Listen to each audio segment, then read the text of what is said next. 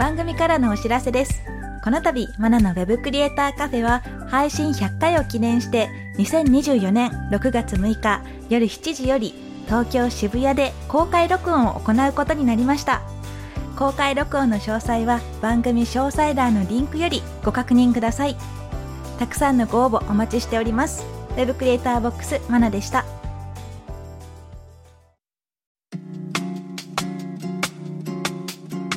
ナのウェブクリエイターカフェウェブデザイナーでウェブクリエイターボックスを運営しているマナですウェブ制作を勉強中の駆け出しちゃんです。この番組では Web コンテンツ制作で役立つ知識やノウハウ、キャリアのお話をしていきます。今回のテーマはポートフォリオサイトは自己表現のキャンバスです。駆け出しちゃんがポートフォリオサイトを作っていてだいぶデザインが進んでいるようです。今日はその辺について聞いてみたいと思います。進捗いかがでしょうか駆け出しちゃん。はい。正直、コーディング課題、前回の課題が山場だと思っていたんですが、ここも山場でした。やることがいろいろあって大変です。そうですね。山場はこの後もずっと続きます。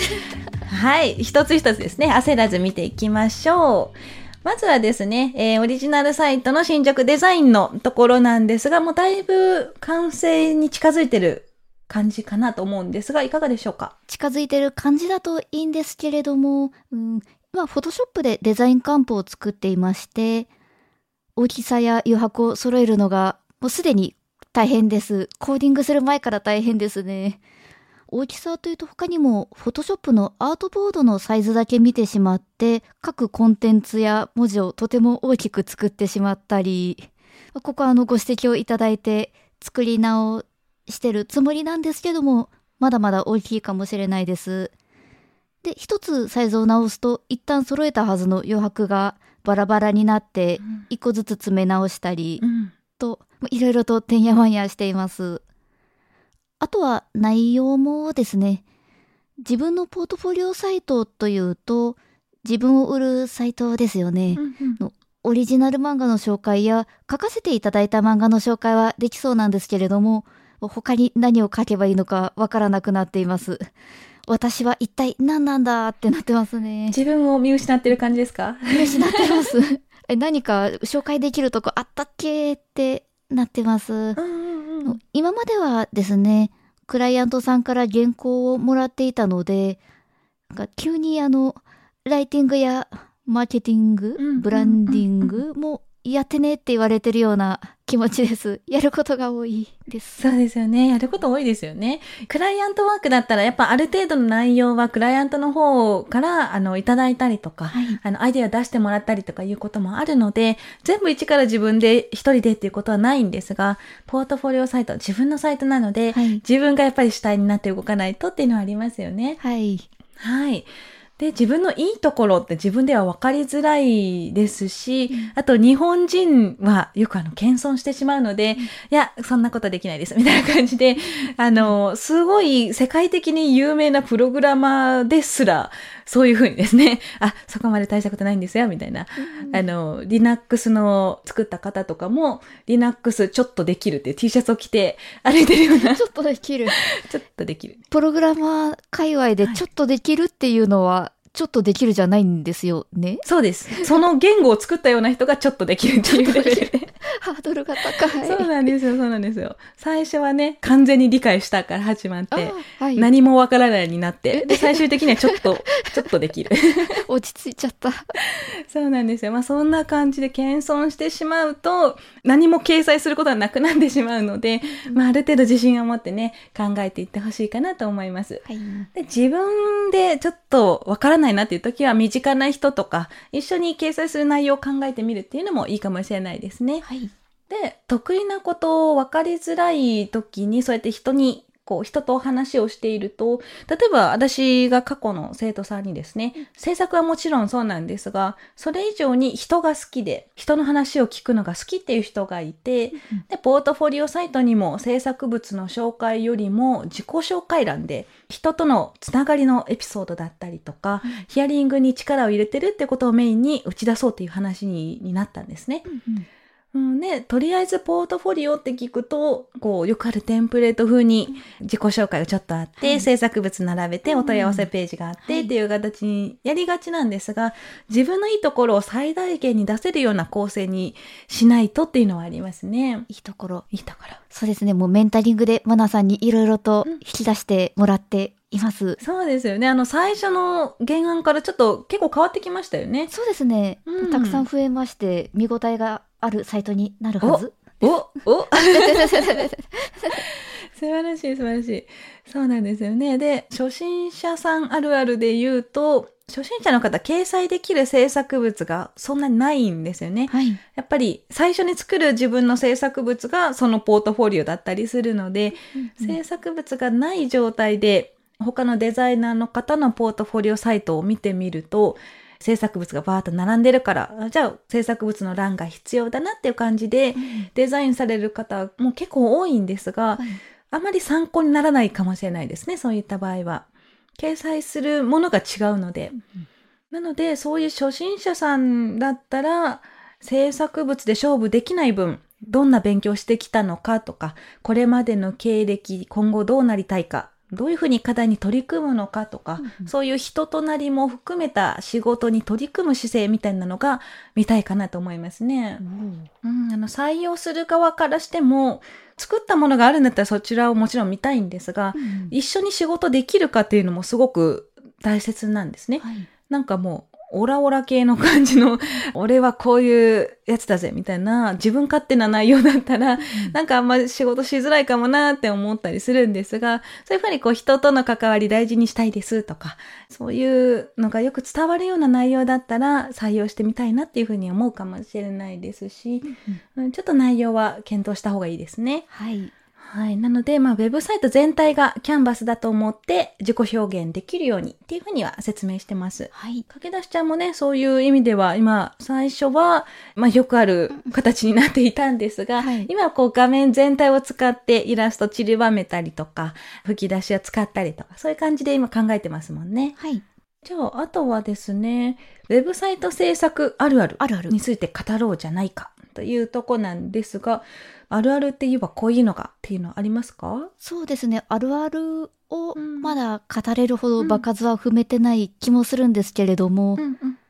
個人的にあの、カルーセルなどを取り入れて動きが入ると、もうサイト自体がレベルアップ、ついでに自分もレベルアップした気分になりますね。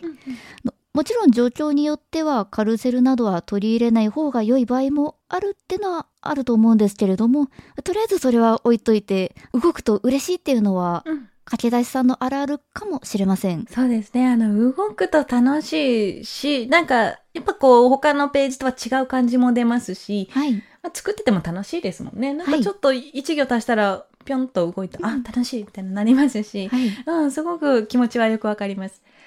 で、あの、今出てたカルーセルっていうのが、画像とかがですね、こう、くるくる動いたりとか、次の画像に数秒経ったら自動的に変わっていくというようなものですね。で、これ制作側からするとすごく手っ取り早いんですね。あの、今おっしゃったみたいに動きがあって、作り込んでる感も出ますし、あとはまあ見せたいものが多い時にすごく便利なんですが、まあ本当に必要なのかっていうのは検討した方がいいかなと。以前このポッドキャストでもですね、駆け出しちゃんのポートフォリオサイトのワイヤーフレームの段階で、ちょっとこれ本当にいるのかなっていう話をして、まあ結局採用しないんですよね。そうですね。うん。まあそれが本当に必要かどうかっていうのは検討した方がいいです。カルーセル自体は使い勝手が悪かったりとか、あとアクセシビリティって言って、こう、まあ、操作自体が難しいっていう場合もあったりするんですね。なので本当に一番見せたい内容を強く打ち出した方が、まあ、いろんなものをくるくる動かすよりはいいかなとは思ってます。あと、まあ、私が思うあるあるで言うと、まあ、これ長年やってる方もそうかなと思うんですが、なんかやってみたけど、なんか違うな、なんかしっくりこないな、みたいな。これ理由はわからないけど、よくない気がするっていう時は、やっぱり他人が見てもしっくりこないんですよね。なんか違うなって思って作られたものはなんか違うなって思われるんですね。うん、なので、そうなった時一旦離席するとか、もう一晩寝かせて、時間を空けて、改めて見直してみると、より良いアイデアが出てきたりとか、はい。ああれなんでこんな色にしたんだろうこっちの方がいいじゃんみたいなのが出てくると思うので、まあ私も結構一晩寝かせて、はい次の日にもう一回えーデザインを考えてみたりっていうことはあるので、うん、よかったらその辺もですね、時間を空けて考えてみるといいと思います。はい。はい。なんかそういうことありますかね？なんか違うなーっていう、こう理由はわかんないけどどうしよっかなーっていう、そのまま放置したりとか、そういうことありました？あります。うんうんうん。なんか違うなっていう時どう解決してました？あでもやっぱり時間は空けますね。うんうんうんなんか違うなーのなんかで頭がいっぱいになっちゃってると、なんかそれ以上何もできないなーっていう。気がしまして本当にそれ。あ、なんかゲームとかではよくやってますね。時間を空けて考え直す。ゲームなんか謎解きとかは。はいはいはい。確かに。なんか、今までずっとこれが正解だと思ってたやり方で全然できなくて、はい一晩置いてやってみたら、はいあ、こっちの角度からこのアイテム使えばいいじゃんみたいなのが見えてきたりしますもんね。そうですね。うんうん私特にあの思い込みが結構激しくって、はいうん。なんか A が犯人だって思うと、うんその A が犯人だっていうのをもう仮定してしまってそこから A が犯人な理由を見つけるっていうことをやりがちなのでなんかここで一晩置くと頭の中から A がちょっと薄れて、うんうんうん。B お前も怪しいやんっていう発想にやっと至れる感じなんです。なるほど、なるほど。それあるかもしれないですね。あの、人間の悪いところですよね。なんか自分の思った通りはいにしないといけないみたいな感じで行動しちゃう。そうですね。それ以外がすっぽり抜け落ちちゃうことも多いんですよね。そうですね。これはでもどのジャンルでも、もう新人でもベテランでもあると思いますね。ですかね。なんなら、うん、ベテランの方があるかもしれないですね。なんか若い子向けのサイトはこの色を使うべきみたいなのがもしかしたらもう固まってしまう方とかもいらっしゃるので、はい。まあ、そうじゃないんだよと、今はピンクじゃなくて水色の方が流行ってるよみたいなのが、もしかしたらあるかもしれないので、確かにそのベテランこそそういうところを立ち直ってこう見直してみるとかいうのが必要かもしれないですね。で、あとまあ初心者さんあるあるかなっていうのでよく思うのが、自分がよく分かってないものっていうのはデザインにも落とし込めないなっていうのは思っていて、はい。例えば自分が今まで知らないジャンルの制作に携わるんだったら、はい。まずそのジャンルを知らないと何も動けないかなと思うんですね。はい。うん、なんかよくあるテンプレートに内容を流し込んでも、そのサイトの良さっていうのは伝わらないので、例えばキャンプのサイトだったら、キャンプ行ったことないんだったらもう行ってみるとか、美容室のサイトだったらその美容室に実際行って切ってもらうとか、うん、男性の方でも可愛いものとかデザインで苦手っていう方いらっしゃるので、その雑誌を買うとか、もうネイルを買ってみるとかいう方もいらっしゃいましたね。はい。なので、その対象物をよく知るっていうところからスタートになると思います。はい。で、ポートフォリオサイトだったらですね、ポートフォリオサイトの話に戻ると、はい。まあ自分のことなので自己分析はしっかりとしないといけないですね。はい。好きなことだったり、大切にしていること、得意なこと、これまで経験したこととか、そういうのをしっかり自己分析してデザインに入るという感じな、が必要かなと思います。はい。そういったところうまく出せてますかね？いかがですか？しっかりと向き合ってしまうと、うんうん。雑なこと言ってお金目的でスクールやってる人たち小指ぶつけないかなっていうところがバーッと出てしまって、サイトの色が変わっちゃうので。あでもいいじゃないですか。なんかどっかのボタンポチッとすると裏サイトみたいなのに行って、画面がガラッともう黒字に変わって、怖い怖い怖い。ドヨーンみたいな。ドロドロドロンって。ままずあの、うん明るく、明るく書き出しのサイトが 完成してから考えます。そうですね。まあそういうのも大事ですよね。はい。まあいつか多分そういうドロドロサイトが見れるんじゃないかなと期待して待ってます。はい。で、なんかこう今ね、お話をした感じでも、性格とデザインって関係性あるんじゃないかなって私昔から思っていて、今言ったみたいにかけらしちゃん、今はキラキラした感じの可愛い感じのデザインで作っていってるんですが、もうちょっと気を抜いたらドロドロな、こう、暗い感じのものが出来上がりそうな、そんなところが出てくるので、性格とかその時の気分とかいうのもちょっと反映するんじゃないかなって思うんですね。で、もちろんクライアントのサイトだったら目的とか内容とかいうのが決まっているので、レイアウトかデザインもそういった方向に向けてできるんですが、うん、ポートフォリオサイトは自己表現なので、はい、少なからず性格も関係してくると思います。はい。駆け出しちゃんの性格とデザインの相関性みたいなのなんかありますかね？これはもう、マナさんに教えていただいたことになっちゃうんですけども、うん、まあ、前にあの、夢いっぱいのサイトにしたいと言いながら、うん、結局できたデザインは、うんなんかすごくコーディングのしやすそうな、大変シンプルなものになってしまってまして、まあ、アヒルもかなり少なめっていうか、いなかったでしたっけ最初は。最初いなかったですね。口ではいろいろ言いつつ実際にはなかなか前に踏み出せないタイプなのかもしれないと思うと、うん、あ割とその通りだなって なってます。で今もですねの散りばめたアヒルや配色などでそれっぽく見せようとは思ってるんですけども、うん、まだデザインが弾けてるかっていうとそんなことはないので、うん。うん、もしかしたらあの、うん、いつかコーディングがバリバリできるようになったら、弾けたものが作れるのかもしれないです。そうですよね。まあ最初はそうだと思いますよ。あの自信がない時ほど決まった形からはみ出すのが怖いので、はいうん、最初はそういったよくある形からスタートして、うん、ちょっとアヒルちゃんを散りばめるとか、はい、ちょっとアクセントに派手な色入れるとか、うん、少しだけ自分っていうエッセンスを入れる、そういったところから始めるのもいいかと思います。はい、で私も最初は有名なデザイナーの方のサイトとすごくレイアウトが似た感じになっていて、あまりこう自分らしさっていうのは出てなかったと思うんですね。で、まあ、その根底には素敵な人と同じことをしてたら自分も素敵になれるんじゃないかっていう、多分そういうのが頭のどっかにあったんじゃないかなって思います。うんで今の私のポートフォリオサイトもテキストが結構少なくて、まあ、本を書いているのになんなんですけど、ちょっと文章が あまり得意ではないので、えー、なるべく文字は少なく表現できるようにっていう形で作ってます。まあ、そういうね、自分の考えとか性格も出てきてると思いますね。でたまにこうはっちゃけてる感じの人で言うと、たまにやりすぎ、こう、サイトのデザインもやりすぎてるっていう方もいらっしゃって、はい、まあ、ただこう、わちゃわちゃしてるとか派手とかいうだけだったらまだいいんですが、例えばこう思わぬ方向にスクロールされちゃうとか、操作してないのに勝手にこうスクロールしていくとか、キーを押したら星のイラストがくるくる回りますとか、うん、なんか、使い勝手が悪いんですね、うん、あの、見た目だけじゃなくてもう使えないようなウェブサイトだったらちょっと止めますね。これは本当に必要ですか？みたいな。これ、だったらキーボードを押すたびに星が動きますよね みたいな感じで。ちょっとこう、ま遠回りに優しくね、はい、あの、これいらない、いらないとは言わないですけど、うん、ちょっと使いづらいですよねっていう感じで、こう、促したりはするんですね。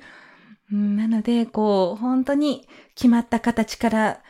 じゃないとできないっていう方と、はい、自分はこう出せみたいな感じで、ド派手に行く方と、はい、結構変わってくるかなと思いますね。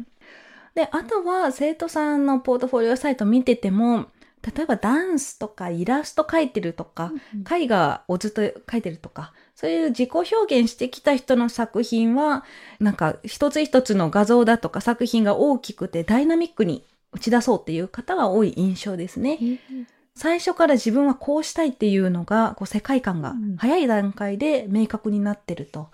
そういう方は多かったかなって思います。羨ましいです。うん、そういうのがちょっとまだね、うん、難しいですかね。はい。うんうんうん。コーディングをもししなくていいんであれば、こうしたい、ああしたいっていうのはありますか？そうですね。アヒルをたくさん動かしたいです。うん、あの、おふくちゃんのサイトのように。あそうですよね。おふくちゃんのサイトっていうのが、フェリシモさんから出てる、ね、フェリシモさん、猫部の、うん猫のおふくちゃん。おふくちゃんのサイドですね。はい、これ前回のポッドキャストでもお話ししてますので、まあ、よかったら見てみてください。イラストがいっぱいで漫画の形になってるウェブサイトですよね。可、愛、い、いやつです。うん、可愛いですよね。そういう世界観が出せるといいかなと思いますが、まあ今はその前段階ですね。はいはい、どこまではっちゃけるかっていうのが 見どころです。え